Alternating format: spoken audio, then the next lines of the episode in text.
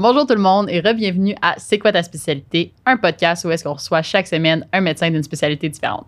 Aujourd'hui, on a la chance de discuter avec Dr Namiranian, qui est neurologue. Oui, puis c'était bien de la recevoir. Elle, elle vient de commencer sa pratique, donc d'apprendre euh, un peu comment elle a géré cette transition-là vers le début de pratique officielle, c'était vraiment intéressant. Ouais, donc si vous voulez entendre, en savoir plus sur la neurologie, n'hésitez pas à aller écouter l'épisode. Ouais, juste avant, on va aller euh, remercier notre commanditaire, puis n'oubliez pas d'aller prendre un peu l'air aujourd'hui. Donc, euh, on aimerait ça remercier notre commanditaire officiel, Archer. Archer, c'est une compagnie de gestion financière qui est spécialisée en médecin depuis 1970. En fait, il permet à donner des services gratuits aux étudiants et aux résidents en médecine, autant en gestion de portefeuille, gestion de dette et gestion de prêts et bourses. C'est vraiment une équipe qui est facile d'approche.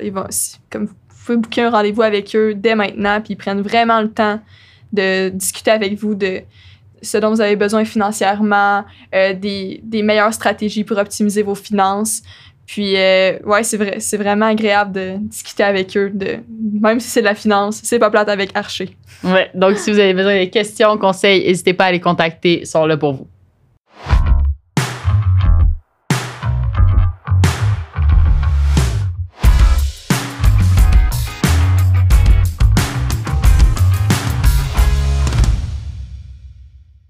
Bonjour, docteur Namiramian. Merci beaucoup d'avoir accepté notre invitation. Bonjour, c'est un plaisir. pour commencer, on voudrait en apprendre un peu sur votre parcours. Donc, est-ce que vous avez toujours su que la médecine, ça vous intéressait? Euh, donc non, en fait, moi, sûrement si vous m'aviez demandé quand j'étais au secondaire ce que je voulais faire de ma vie, j'aurais dit musicienne. J'étais, je jouais au violon, puis c'était vraiment ce que ce que j'aimais. Euh, mais ce qui s'est passé, c'est qu'en secondaire 4 et 5, euh, j'essayais de me trouver un emploi l'été. Euh, puis j'ai commencé à travailler dans un CHSLD en tant qu'animatrice en, en loisirs. Donc, dans le fond, on organisait les fêtes du mois pour les fêtes du mois. je faisais des Olympiques pour les résidents. Donc, c'est là que j'ai vraiment appris à, avoir un contact avec les personnes plus âgées. Puis, euh, en plus de ça, j'aimais beaucoup les sciences. Donc, je me suis dit, ah, mais j'aime quand même beaucoup ce contact-là. Peut-être que quelque chose dans le domaine de la santé, ça serait pour moi. Donc, euh, c'est un peu euh, comme ça que je me suis lancée là-dedans. Puis là, vous avez commencé vos études à l'Université de Sherbrooke. Oui. C'est bien ça. Puis, rendu en médecine, est-ce que vous saviez dès le début, encore une fois, que c'était la neurologie ou c'est venu en cours de route? Euh, donc, du tout. Moi, je, suis rentrée en médecine en ayant vraiment aucune idée de ce que je voulais faire euh, par la suite. Euh, donc, à Sherbrooke, c'est vraiment une méthode APP. Donc, c'est apprentissage par problème. Les, premiers mois, c'était de la biomédicale, donc un peu plus du fondamental. puis la première phase plus médicus, c'était la phase de neurologie. Donc, j'avais, j'avais vraiment adoré ça. Mais j'étais pas sûre si c'était juste à cause que c'était la première phase plus médicus que ça m'avait plus tapé à l'œil euh, ou si c'était vraiment la matière en soi. Donc, euh, au fil de l'année, je comparais un peu tous mes mois à mon premier mois de neurologie, puis je me rendais compte, non, j'aimais, j'aimais quand même mieux la neurologie. Euh, donc, euh, ce que j'ai fait, c'est que entre ma première année de médecine et ma deuxième année de médecine, euh, l'été, j'ai fait un mois juste d'observation. J'ai observé une neurologue qui était sur la rive sud de Montréal. Je voulais juste voir si cliniquement c'était quelque chose qui m'intéressait, parce que je voyais que j'aimais beaucoup la théorie, mais on s'entend que c'est très différent une fois qu'on commence. Euh, donc, je l'ai suivi dans sa clinique, à l'hôpital. Euh, j'ai fait des cliniques de mémoire. Puis, c'est là que je me suis rendu compte que j'aimais vraiment ça cliniquement aussi. Euh, puis, par la suite, donc, mes électifs, j'ai fait un peu plus de neuro. puis, puis c'est comme ça que mon intérêt pour la neuro s'est un peu développé. Aviez-vous encore des petits doutes avec d'autres spécialités à ce moment-là ou c'était vraiment comme un coup de cœur décidé? C'était quand même un coup de cœur décidé. euh, je veux dire, j'avais aussi beaucoup aimé à l'externum ma phase de psychiatrie, là, donc mon mois de psychiatrie. Donc, j'ai eu un petit doute euh, pendant que je faisais la, ce mois-là, mais sinon, c'était vraiment un coup de cœur décidé, puis c'était juste ça que je voulais faire. oui. Est-ce que c'est quand même compétitif rentrer en résidence en neurologie? Euh, donc, c'est quand même compétitif, je pense, dépendamment de où on veut faire la résidence. Euh, dans mon temps, quand j'appliquais, euh, il y avait le même nombre de postes de résidence au Canada comparé aux applicants. Donc, si la neurologie, c'était vraiment quelque chose qu'on voulait faire, on, avait confiance qu'on allait rentrer euh, dans un programme au Canada, mais ça devenait plus compétitif, je pense, dépendamment des programmes des villes en soi. là. Les grandes villes centres, là, souvent que c'est plus difficile. Oui, c'est ça, oui, exactement. Puis, initialement, vous appliquez en résidence directe en neurologie ou c'est en médecine interne? Oui, c'est ça. En fait, c'est une résidence directement en neurologie. Par la suite, on fait un an de médecine interne, puis il n'y a pas de deuxième CARMS, là. Après ça, c'est quatre ans en neurologie euh, directement. Mais dans Ouais. votre première année, vous êtes mélangé avec des étudiants de médecine interne Oui, réguliers. oui, c'est ça. Je veux dire, même, euh, je pense que la plupart de mes collègues en médecine interne ne savaient même pas que j'étais en neuro, là, parce qu'on est vraiment, on fait vraiment euh, de tout, euh, comme les résidents en médecine interne, là. Donc, on fait de- des soins intensifs, euh, on fait même des mois euh, d'urgence, là, à McGill, euh, d'urgence pure, là. Donc, euh, euh, oui, donc on. Est-ce que vous trouvez que cette année-là vous a quand même aidé en tant que neurologue aujourd'hui ou c'était pas tant relié à ce que vous pratiquez aujourd'hui? Bien, je pense que ça, l'a beaucoup aidé quand même. Là. Je dois dire, euh, il y avait des mois spécifiques, par exemple, euh, en rhumato. Il y a quand même beaucoup de over, un peu d'overlap entre la neuro et la rhumato. Euh, puis on fait aussi, on s'occupe de patients à l'étage, donc avoir des, des skills pour pouvoir s'assurer que le diabète du patient est sous contrôle. Donc, euh, les, vraiment traiter des patients qui sont admis à l'hôpital, ça m'a vraiment aidé parce que j'ai fait plusieurs mois en médecine interne où on s'occupait vraiment du patient au complet à l'étage. Donc, euh, on traite pas nécessairement juste la neurologie quand on admet quelqu'un à, à l'étage. Donc, c'était très utile, je dirais. Ouais. OK. Puis là, pendant votre résidence, c'est quoi les, les côtés euh, ou les, les rotations que vous avez le plus aimé? C'est quoi qui vous a vraiment comme, accroché ou qui vous a allumé la petite flamme? La petite flamme euh, pendant la résidence, euh, je dirais, euh, ben moi en fait, ce que je me suis surspécialisée en maladies neuromusculaires, donc euh, les neuropathies, les myopathies et le MG. Euh, donc c'est une technique, euh, euh, l'électromyographie, où on peut voir si le problème d'un patient est relié à un, problème d'un nerf, à la jonction ou au muscle, et on peut vraiment trouver et localiser le problème. Donc, moi, c'était vraiment quand j'ai fait mes mois de MG, j'ai vraiment tripé, puis mes cliniques de neuromusculaire aussi. Euh, donc, euh, c'est vraiment cette raison-là aussi que j'ai fait un fellowship par la suite dans ce domaine-là. OK. Puis c'est- Vous avez fait un fellowship particulièrement en myasthénie grave, si je me trompe? Ben, comme finalement, vous, avez, vous êtes plus spécialisé en myasthénie grave. hein? Oui, ben en fait, j'ai fait un fellowship euh, en neuromusculaire euh, at large, là, donc euh, les neuropathies, myopathie, myasthénie et le MG, qui prend quand même six mois de formation là, euh, euh, pour se sentir confortable avec Mhm. la technique et pour pouvoir en faire au Québec. Euh, donc, euh, donc c'est ça, c'était un fellowship d'un an là, que j'ai fait aux États-Unis.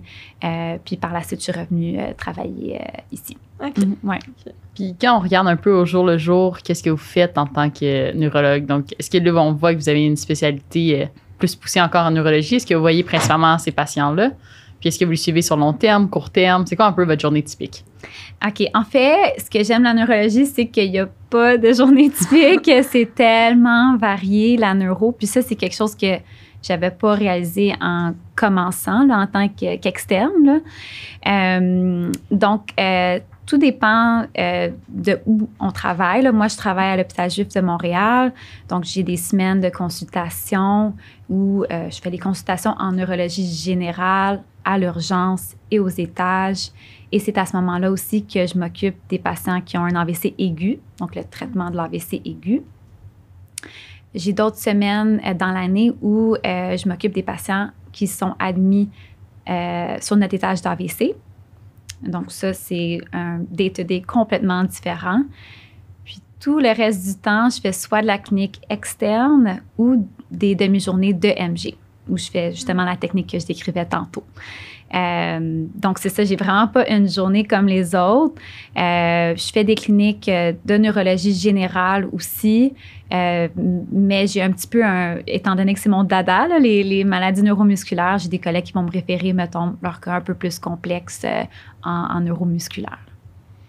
Comment c'est travailler avec cette clientèle-là? Parce que souvent, les maladies neuromusculaires, si je ne me trompe pas, c'est quand même dégénératif en général. Ça a quand même été une ambiance qui est différente. Un peu travailler avec quelqu'un qu'on sait qu'on peut ralentir la progression, mais qu'au final, ça va aller de moins en moins bien. Oui, donc euh, c'est sûr qu'en en désordre neuromusculaire, euh, on voit un peu de tout. Il y a des maladies plus auto-immunes comme la myasthénie grave. Là, ça, c'est une maladie qu'on peut traiter. Donc, euh, mm-hmm. il y a plein de traitements, il y a plein de recherches en myasthénie grave. donc, eux, c'est un peu différent. Euh, il y a des conditions plus génétiques euh, où de plus en plus, en fait, on commence à avoir des, traitements génétiques euh, pour ces maladies-là. Donc, par exemple, la maladie du chêne, hmm. c'est quelque chose qu'on n'avait pas de traitement avant. Maintenant, on en a. ou SMA, donc atrophie spino-musculaire ça, maintenant, quand on les trouve euh, à la naissance, on, change complètement le cours de la maladie avec les nouveaux traitements génétiques. Euh, donc, c'est super intéressant. Euh, mais c'est sûr qu'on a une clientèle aussi de maladies plus neurodégénératives comme la SLA, où malheureusement en ce moment, on n'a pas de très bons traitements, là, surtout pour les formes sporadiques. Euh, même s'il y a beaucoup de, traitements, euh, de recherche qui se fait dans les, pour les formes génétiques. Donc, ça, je vais dire, les patients euh, avec la SS, c'est un, peu plus difficile quand, surtout de la forme sporadique, on n'a pas grand traitement là, qui marche de façon impressionnante. C'est quoi la SLA? La sérose latérale amyotrophique euh, ou Lou Gehrig's disease. Là, ouais, peut-être que. Donc, c'est une maladie euh, du motoneurone là, euh, supérieur et inférieur, upper and lower. donc, donc, c'est une condition là, dégénérative où progressivement la personne peut devenir, par exemple, de plus en plus faible, avoir de la, la misère à parler, à avaler, etc. Puis avec ce genre de, de cas-là, c'est comment pour un médecin de devoir avoir ces discussions-là avec un patient? Oui, je dois dire que c'est vraiment la partie la plus difficile euh, mm-hmm. de, de, mon emploi. Là. Je dirais c'est l'annonce de mauvaises nouvelles, surtout au début, quand on donne ce diagnostic-là. Euh, euh, c'est pas facile euh, du tout. Euh, puis ça, ça, peut être même un peu difficile sur, sur le moral. Mm-hmm. mais moi, en fait, ces patients-là, le, le mieux pour eux, c'est d'être suivis dans une clinique multidisciplinaire. Et puis, cette clinique-là se trouve à l'Institut de neuro. Donc, la plupart du temps, euh, si je vois ces patients-là à la clinique de MG ou dans ma clinique, euh, par la suite, on les réfère à la clinique multidisciplinaire euh, à l'Institut de neuro. Donc, c'est plus les neurologues là-bas qui les suivent au, cours plus prolongé mm-hmm. avec la physiothérapeute, l'ergothérapeute, l'orthophoniste, etc. Donc, ouais. Puis aussi, vous travaillez avec des gens qui ont des AVC, c'est des accidents vasculaires cérébrales. Oui. Et, euh, puis ça, c'est comment cette clientèle-là, c'est quand même très différent que tout ce qu'on vient de décrire. Oui, c'est ça. Donc ça, c'est complètement différent, euh, surtout euh, quand on les voit de façon aiguë. Là. Moi, c'est quelque chose que j'aime beaucoup en neuro. On a beaucoup de cas qu'on peut prendre notre temps en clinique externe, des cas compliqués mm-hmm. qu'on peut investiguer et essayer de diagnostiquer. Euh, mais on a aussi des cas plus aigus comme ça. L'AVC aigu, c'est une urgence médicale. On les voit très rapidement. Il faut qu'on fasse l'évaluation de façon précise mais rapide euh, pour décider si on peut donner euh, les deux traitements, soit la thrombolyse ou la thrombectomie, qui sont des traitements qu'on peut juste donner dans certains délais d'heures. donc ça, c'est c'est aussi un volet que j'aime beaucoup. Puis euh, je trouve assez valorisant là, quand, évidemment, quand ça fonctionne. Euh, euh, la première fois qu'on voit quelqu'un qui est vraiment faible ou plégique, puis par exemple après la thrombectomie, commence à bouger son bras. C'est quelque chose d'assez impressionnant. là. Quand j'étais externe, je me souviens de mon premier cas là, que j'avais vu. donc, donc, ça, c'est un aspect que je trouve assez, assez valorisant, le, le traitement de l'AVC aigu aussi. Fait que c'est bon, Ouais. c'est ça, il y a un, un équilibre entre des cas ça, aigus puis chroniques. Ça, on dirait que je pensais pas qu'il y avait ça aussi en neurologie. Oui, c'est ça. Euh, aussi, même euh, le traitement du- de status épilepticus, ça aussi, c'est quelque chose de plus aigu versus la plupart du reste qu'on fait qui est plus euh, chronique. Là. Euh, donc, c'est ça.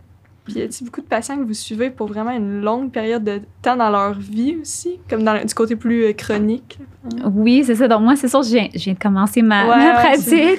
Euh, mais euh, oui, en fait, euh, il y, a- y a beaucoup de patients qu'on suit puis qu'on suit tout au long de leur vie. Par exemple, des patients qui ont la sclérose en plaques. Ça, c'est des patients qu'on va habituellement diagnostiquer quand, quand ils sont relativement jeunes. Puis là, on va les suivre pendant leur grossesse, par exemple, puis plus tard dans leur vie, donc à, chaque étape de leur vie. Euh, ou des patients qui ont de l'épilepsie aussi. D'habitude, euh, c'est une condition qu'on peut voir chez les jeunes, donc on les suit de façon plus chronique. Mais on voit aussi des patients plus tard dans leur vie, donc par exemple euh, des patients qui ont la maladie de Parkinson ou des patients euh, qui se font évaluer pour des démences. Euh, ben ça, on les voit plus tard dans leur vie, puis habituellement, on, les suit par la suite également. Donc, on a un peu euh, toutes les tranches d'âge, si on veut, dans notre pratique aussi. Puis ça, c'était quelque chose que, que j'aimais aussi. C'est très varié de ce côté-là aussi. Puis, est-ce qu'il y a beaucoup de liens avec d'autres spécialités? Comme là, vous venez de parler la démence aussi, Parkinson. Moi, ça me sonnait un peu plus genre les gériatres ou là, quand ils sont jeunes, les pédiatres. Fait qu'il doit y avoir beaucoup de communication en neurologie avec les autres départements? Oui, donc, euh, donc en fait, donc pour l'exemple, la démence, en fait, il y a, il y a beaucoup de spécialités qui peuvent s'occuper des patients qui ont une démence. Euh, donc, il y a les gériatres, il y a aussi des gérontopsychiatres euh, qui peuvent évaluer ces patients-là, puis les neurologues. Euh, donc, c'est ça. Donc, euh, donc, c'est des patients qui peuvent se trouver dans une de ces trois cliniques-là. Puis, des fois, s'il y a un cas plus complexe qui nécessite l'évaluation de quiconque, ben on, peut se référer entre, entre spécialistes. Sinon, euh, moi, plus dans mon domaine, euh, dans des problèmes musculaires plus inflammatoires, euh, on, peut travailler avec nos, collègues, les rhumatologues, par exemple, puis les pathologistes aussi, puisque des fois, on fait des, des biopsies du muscle, on peut les regarder sous le microscope et analyser les trouvailles. Donc, en fait, on a des, des réunions multidisciplinaires avec neuro, rhumato, pa- patho, puis euh, où on discute ces cas-là, puis on, on regarde les, les, euh, les slides ensemble. Donc, euh, c'est quand même oui, oui. Puis aussi, comme corrigez-moi si je me trompe, mais j'ai l'impression qu'il y a beaucoup de conditions en neurologie que c'est dur de, de prévoir le, la progression de la personne. Tu sais, autant AVC, comment la personne va récupérer, que les conditions chroniques. Est-ce que ça représente quand même un gros défi dans, dans la neurologie? Donc, oui, c'est vrai qu'il y a beaucoup de conditions où on peut pas nécessairement dire exactement le pronostic euh, précis. Euh, mais c'est sûr que, par exemple, les patients avec un AVC, ben, le, le rôle qu'on a, c'est de trouver pourquoi ils ont eu leur AVC, d'essayer de s'assurer qu'ils sont sur les médicaments appropriés pour pas qu'il y en ait un autre. Euh, mais effectivement, le patient qui a déjà eu un AVC, c'est très difficile de dire au tout début comment ils vont progresser, à quel point ils vont récupérer. Euh, mais d'où l'importance de l'équipe multidisciplinaire, Mhm. encore une fois, la physio, l'ergo, euh, puis une fois qu'ils sortent de l'hôpital, aller en réhabilitation. Euh, donc, euh, c'est ça, moi, encore une fois, je suis au début de ma pratique, donc j'ai euh, j'ai pas encore vu beaucoup de patients. à- je, je les ai vus à- quand ils sont admis, mais j'ai pas encore une, une, euh, vu beaucoup de patients une fois qu'ils sont allés en réhabilitation et après ça, vu en clinique externe euh, euh, pour pouvoir vous dire à quel point j'aurais été capable de prédire ou non leur, leur récupération. Mais c'est difficile. Puis la plupart des patients nous posent cette question-là. Ben, est-ce que je vais récupérer à 100% Est-ce que je vais redevenir autonome? Puis, euh, vraiment, c'est très difficile à, répondre à cette question-là. Donc, oui, ça, c'est un, un, défi qu'on a là, dans notre spécialité. Parce qu'autant qu'eux, c'est ça, ils veulent savoir, que comme vous, vous pouvez pas dire des choses que regretter après. Non, c'est ça. Puis euh, je dis souvent euh, que j'ai pas de boule de cristal, je peux pas prévoir. Euh, mais selon la question en, sorte, c'est sûr qu'on a des données, on sait un peu des pourcentages de, de progression, mais J'essaie de rester optimiste, mhm. euh, mais c'est sûr que je donne pas d'années, de, de, mois. de mois. mais sinon, euh, on voit beaucoup de positifs, je pense, dans la neuro en ce moment. comment vous en parlez, ça donne le goût. Mais est-ce qu'il y a des choses qui sont un peu plus un downside, qu'on pourrait dire? Donc, quelque chose qui, qui ferait que les gens voudraient moins aller dans ce domaine-là? Euh, ben c'est ça. Moi, je, tout dépendamment de la personne, je dirais que euh, les annonces de mauvaises nouvelles qu'on a, des, par exemple avec la SLA, ça, c'est surtout parce que moi, je suis dans un domaine neuromusculaire aussi. Ce n'est pas quelque chose qu'on voit très souvent, mm-hmm. sinon en, neurologie générale, mais ça, ça peut être un, aspect un peu plus difficile. Euh, l'autre chose, c'est que c'est sûr que le traitement de l'AVC aigu a beaucoup changé dans les 5-10 dernières années. Euh, donc, euh, on est un peu plus appelé, par exemple, la nuit à, aller évaluer un patient pour euh, décider s'ils sont des candidats aux deux traitements dont je parlais tantôt. donc, pour une personne qui veut absolument pas se faire réveiller la nuit, par exemple, ou devoir rentrer à l'hôpital la nuit, ben ça, ça peut peut-être être un, un, game changer, si on veut. Là. Euh, mais encore une fois, ça dépend de où on travaille. Parce qu'il y a certains centres qui ont un service dédié euh, euh, pour l'AVC avec des neurologues qui, qui, sont spécialisés en AVC, qui s'occupent de la garde d'AVC. mais dans la plupart des centres plus communautaires, c'est les neurologues qui travaillent dans l'hôpital qui s'occupent de la garde d'AVC. OK, donc, euh, c'est ça. Donc, euh, au cas où si c'était pas clair, la plupart de mes gardes, je, je rentre à la maison. A un AVC aigu, je mm. prends mon auto, je rentre à l'hôpital le, plus vite possible. J'habite proche pour évaluer le patient. Donc, euh, c'est ça. Puis vous venez de commencer, mais pour l'instant, est-ce que le mode de vie, comme justement l'équilibre, euh, travail, vie personnelle, comment ça, comment ça se passe? Ben, pour l'instant, ça va. C'est sûr qu'au début de la pratique, je pense qu'on. Euh, je me. Je, veux m'assurer que je fais toujours la bonne chose, que j'oublie rien. On n'a plus euh, notre collègue qu'on peut parler sur chaque cas. C'est sûr que je parle souvent de, des cas avec mes collègues de travail, là, mais c'est sûr que c'est différent parce qu'on est vraiment plus autonome. Donc, je pense que je pense un petit peu plus à mes cas que quand j'étais résidente, euh, quand je retourne à la maison, juste être sûre que j'ai pas oublié des choses. Euh, mais sinon, ça va très bien. Là. Euh, on est quand même une bonne équipe de neurologues à l'hôpital juif. donc, donc, les gardes, ça va très bien. Puis, j'ai quand même beaucoup de sport. Là, donc, pour l'instant, ça va. ça vous venez d'en parler un peu, mais vu que vous venez de la la vie, c'est quoi, comment c'est la transition résident vers devenir, euh, tu sais, quelqu'un, vous avez dit qu'il vole un peu de ses propres ailes. Vous avez une grosse différence rapidement. Euh, ben moi, je dirais, en fait, c'est assez spécial. Je dirais ma transition résidence à fellow, parce que j'ai fait un fellowship entre. Euh, c'était une, quand même une grosse étape parce que j'étais dans un centre américain. Euh, on faisait quand même du séjour semaine. c'était, c'était un gros centre neuromusculaire. donc, cette étape-là, j'ai trouvé ça plus difficile. Euh, par contre, en venant après ça de fellow à patron, j'ai trouvé la transition plus, euh, plus facile. Euh, puis en tant que fellow également, j'ai beaucoup suivi les, les patients qui, qui, ont des questions en clinique externe. Donc ça, c'est une autre chose qu'on se rend peut-être pas compte, mais en neurologie, on, on fait beaucoup de cliniques externes. Quand on est à l'externat ou en résidence, on, fait beaucoup des mois où on est à l'étage, on est aux consultes. mais il y a vraiment une grosse partie de, du travail du neurologue qui est en clinique externe.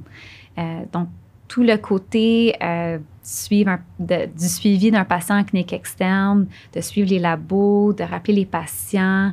Euh, donc, ça, c'était quelque chose que je n'étais pas habituée en résidence nécessairement, mais que j'ai plus fait en tant que fellow. Donc, lorsque je suis arrivée en, en tant que patronne, ben, c'était plus, euh, plus facile à faire. C'est un côté que vous appréciez maintenant de, de votre semaine? Oui, oui, j'aime Ouais. ça. Oui, j'aime ça, la clinique externe. Donc, euh, vous venez de le mentionner, mais vous êtes allé faire un fellow aux États-Unis. C'était Oui. comment travailler dans un système quand même très différent, je pense, un système de santé? Oui, euh, complètement différent. C'est sûr que moi, bon, mon fellow, c'était un fellow durant la, la COVID, là, donc Mm. c'est- il y avait plusieurs aspects qui étaient euh, euh, plus, un peu plus euh, différents, je pense, que, que d'habitude. Mais bon, le système est complètement différent, les enjeux complètement différents, et, évidemment, étant donné les, compagnies d'assurance, donc le type de traitement qu'on pouvait ou non offrir aux patients.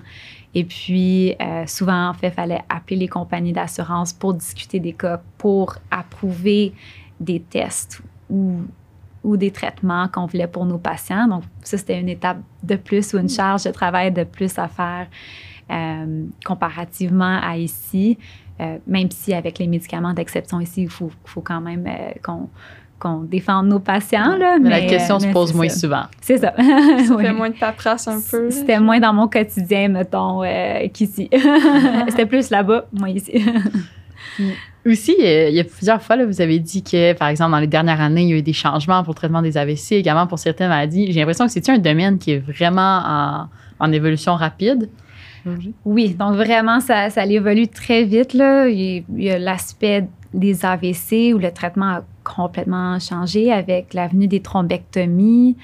Est-ce Euh, qu'on peut expliquer c'est quoi une thrombectomie? Oui, oui. Donc, euh, donc euh, quand quelqu'un a un AVC aigu, on peut soit donner un médicament par les veines qui s'appelle la thrombolyse. On a quatre heures et demie pour administrer ce médicament-là du début des symptômes. Euh, dans les dernières années, il y a beaucoup d'études qui sont sorties sur la thrombectomie. Donc, ça, c'est lorsqu'un radiologue, habituellement un radiologue qui travaille en intervention, euh, passe un cathéter euh, dans l'artère et va aller chercher le caillot qui cause l'AVC. Euh, donc, euh, il y a seulement quatre centres au Québec qui font cette technique-là. Euh, il y a l'Institut de Neuro à Montréal, le CHUM, à Québec et à Sherbrooke. Donc, les autres centres, un, un des rôles du neurologue, c'est d'évaluer le patient et voir si le patient est candidat, oui, à la thrombolyse, mais aussi à la thrombectomie et par la suite de transférer le patient à un des quatre centres pour avoir accès à cette, euh, à cette euh, forme de traitement-là. C'est quoi le délai environ? Puis, tu que le patient doit être transféré? Oui, donc le délai, il est- ça, euh, ça dépend. On dit entre 6 heures, mais de plus en plus, on est en train de même pouvoir étendre euh, ce- cette heure-là, dépendamment euh, de- des trouvailles là, au scan. Euh, donc, euh, on peut dire 6 heures, mais on peut même le faire jusqu'à 12 heures. là. Ah, Ouais. Plus que ce que j'aurais cru. Oui, ouais. Donc, c'est pour ça que ça a vraiment changé euh, euh, notre pratique, là, parce qu'il faut évaluer beaucoup plus de patients en termes d'AVC aigu, tandis qu'auparavant, on aurait dit, ah, euh, vous pouvez les voir demain, euh, consulte demain, mais là, on les voit tout de suite en urgence. Là. C'est Ouais. quand même avoir des meilleurs résultats que juste la thrombolyse. Oui, oui, oui, définitivement. Oui, c'est assez impressionnant là, quand on, on voit les patients là, par la suite. Donc, c'est- ça, c'est vraiment valorisant. Là. Donc, C'est quand même Ouais. intéressant. Puis ça va être quoi, de, selon vous, là, les prochains, les prochains grands sujets chauds de la neurologie, les prochaines Ouais. grandes trouvailles? Euh, mais ça, j'en ai pas parlé, mais en sclérose en plaques, il y a vraiment beaucoup de médicaments qui, qui sortent de plus en plus. Euh, moi, dans mon domaine, c'est surtout les traitements génétiques de conditions, là, comme je parlais Mhm. tantôt, qu'on pensait jamais pouvoir traiter. Euh, donc, euh, je, je pense que de plus en plus, on va voir des médicaments contre des, des mutations génétiques. Puis ça, ça va être vraiment... ré- ça révolutionne vraiment notre domaine en neuromusculaire. Là. Donc, euh, pour l'instant, il y a, il y a des traitements, comme je disais, pour la maladie du chêne, pour SMA ou la, la euh, euh, j'ai de la misère à dire en, en français. Euh, non, Non, ça, c'est la SLE. L'atrophie spinomusculaire. Et voilà. Donc, de plus en plus, nous, on, on voit toutes sortes de neuropathies génétiques ou de myopathies génétiques. Puis, on est, les, les, les, les gens commencent à utiliser des techniques très précises sur différentes maladies. Puis, peut-être qu'on va pouvoir traiter de plus en plus de maladies génétiques qu'auparavant, on, on donnait le diagnostic, mais on n'était pas capable de traiter. Donc, ça, c'est, je pense que ça va être vraiment l'avenir, là, de, en tout cas, dans le domaine neuromusculaire. là. Donc, quelqu'un qui aime bien la recherche pourrait se retrouver aussi, là, pour avoir un bon. euh, Définitivement, la génétique, euh, il y a- on, on voit, il y, a, il y a beaucoup de recherches là-dedans aussi.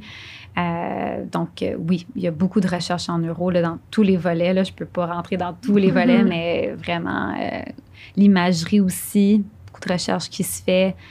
Euh, donc, euh, c'est très intéressant. Ouais. Puis côté justement différentes pratiques, est-ce qu'en milieu universitaire, sûrement que vous allez avoir à faire un peu de recherche en partie. Euh, Il y, a, aussi, je pense quand même, une, une bonne proportion de neurologues qui travaillent en clinique privée. Donc, c'est quoi les. C'est où que, ça- que quelqu'un peut se retrouver en neurologie en termes de pratique? OK, oui, c'est ça. C'est assez varié. Euh, on peut faire de la clinique euh, plus privée. Ça, j'ai j'ai euh, j'ai eu moins d'exposition à ça. là. donc, Mhm. euh, mais c'est surtout de la clinique externe où on peut faire de l'EMG, la technique dont je parlais tantôt, en clinique privée. Sinon, on peut plus travailler dans un hôpital communautaire, euh, donc faire vraiment de la neurologie générale et des consultations à l'urgence sur les étages, avoir un étage de neurologie générale et d'AVC. Euh, puis par la suite, euh, il y a des postes plus en milieu universitaire où on a vraiment une surspécialité, dépendamment de si on a un, profil plus de recherche. Il y a des neurologues qui font beaucoup de recherche, comme 80 de leur temps, c'est de la recherche et 20 du temps, c'est de la clinique à faire des consultes ou de la clinique externe. Ou vice-versa, on peut faire 80 clinique, 20 recherche, éducation, etc. Donc, on peut vraiment faire de tout là, et décider ce qu'on aime, ce qu'on veut faire. Donc, euh, puis c'est ça, ce que j'aime aussi de la neurologie, c'est qu'il y a aussi les techniques comme le MG et Mhm. l'EEG, l'électroencéphalogramme. Euh, donc, c'est plus l'électrophysiologie. Donc, ça, c'est un volet quand même séparé, là, euh, qu'on peut se spécialiser là-dedans et, et- et se former là-dedans si on veut. Puis travailler un peu avec euh, nos mains. Les là. mains en Ouais. MG, oui, ça, j'aime ça aussi. ouais. Je me demandais aussi, est-ce qu'il y a un peu une personnalité type que vous retrouvez souvent en neuro? Je sais pas si c'est juste par addon, mais moi, il y a beaucoup de gens que j'ai entendu qui étaient en neuro qui étaient musiciens aussi. Puis, Ah, on en avait ouais, parlé au début. Je me demande si genre, c'est quelque chose que vous avez remarqué aussi ou c'est juste moi complètement un addon des gens que. Euh, Il y, a- il y en a une couple que je connais qui sont euh, musiciens. Je sais pas si c'est plus par rapport à d'autres spécialités, mais typiquement, je dirais euh, que c'est des gens peut-être minutieux qui, qui aiment l'attention aux détails. Euh, euh, souvent, notre examen physique, c'est quand même quelque chose de minutieux. Des fois, les signes sont assez subtils, donc il faut aimer ça, euh, porter attention aux détails, même quand on prend l'histoire en voyant des patients. Des fois, le plus qu'on pousse, le plus que c'est là qu'on comprend ce qui se passe et qu'on est capable de porter un diagnostic. Donc, euh, je dirais que oui, avoir l'attention aux détails, en tout cas, ça, c'est, c'est peut-être plus une, une personnalité euh, typique là, en neuro. Là, euh. donc, euh, ouais. En général. Ouais. Intéressant à savoir. Sinon, un conseil pour des étudiants comme nous qui sont un peu à la recherche de leur euh, carrière? Euh, oui. Euh, je dirais, en fait, moi, un des conseils que j'ai eu euh, d'un patron, c'est euh, qui m'avait dit euh, regarde un peu le, le bread and butter, donc ce qu'on voit le plus souvent dans la spécialité, et puis assure-toi que aimes quand même ça ou que c'est pas quelque chose que que tu détestes. Là. Donc, dans un sens, ce qu'il voulait dire, c'est que des fois, on a vraiment un coup de cœur dans une spécialité, mais il faut, faut, quand même réaliser que le bread and butter, c'est ce qu'on va voir le plus souvent. Donc, il faut s'assurer que c'est quelque chose qu'on qu'on se voit faire et traiter ces conditions-là aussi. Euh, donc, peut-être penser à ça dans chaque spécialité. Est-ce que je qu'est-ce qu'on voit le plus fréquemment? Est-ce que c'est quelque chose que je, que je tolère ou que j'aime quand même, euh, même si on a un autre coup de cœur dans cette spécialité-là, c'est quand même important. C'est quoi le bread and butter en neurologie? En neurologie, je dirais les AVC, euh, euh, l'épilepsie et les céphalées aussi, les migraines. c'est quand même quelque chose qu'on voit assez souvent. Là. Ouais. C'est bon savoir. Ouais. Ben, merci beaucoup oui, d'avoir été plaisir. Sinon, ben, avez-vous un organisme, quelque chose que vous aimeriez glisser à Glisser, oui. Ben, je, je voulais juste partager que ben c'est ça moi j'ai quand même un intérêt en, myasthénie grave donc si jamais il y a des étudiants qui sont intéressés là-dedans il y a la fondation de la myasthénie grave aussi euh, donc euh, juste m'en faire part puis ça me ferait plaisir de, de, travailler avec des gens qui sont intéressés avec cette maladie là Excellent. Ben, merci. On a quelques cadeaux pour vous. Donc, je veux juste remercier les entreprises qui ont rendu ça possible. Donc, merci à François Lambert et la boîte à vin. Oui. Mhm. Puis sinon, pour les auditeurs qui nous écoutent, merci beaucoup d'avoir écouté un autre épisode. On espère que vous avez bien apprécié. Euh, on like, on partage, on follow. puis euh, ça, on vous dit à la prochaine. Merci. merci.